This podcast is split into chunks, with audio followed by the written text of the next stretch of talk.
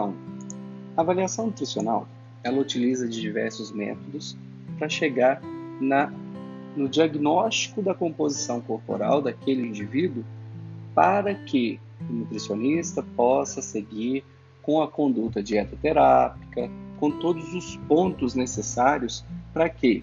Para melhoria do quadro nutricional daquele paciente. Então, ela vai determinar os níveis de alimentação da população através das informações que são obtidas durante essas consultas. Tá? Ela vai ter como objetivo evidenciar aquelas deficiências isoladas ou de forma global dos nutrientes e possibilitar ainda dessa forma que a gente possa classificar os indivíduos em níveis graduados do seu estado nutricional.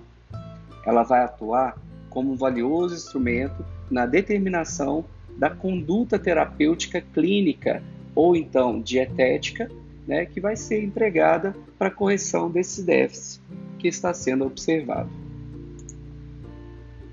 Através da avaliação e do estado nutricional, né, a gente avalia todas as necessidades fisiológicas por nutrientes que estão sendo alcançados ou não, né, para manter essa composição e as funções adequadas do organismo.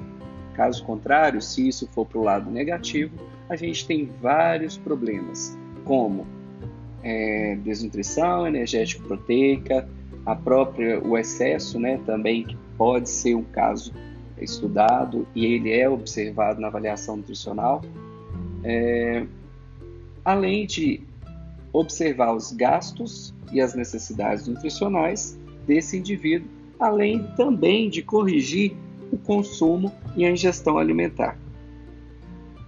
Para isso, a gente vai falar mais um pouquinho sobre os métodos de avaliação.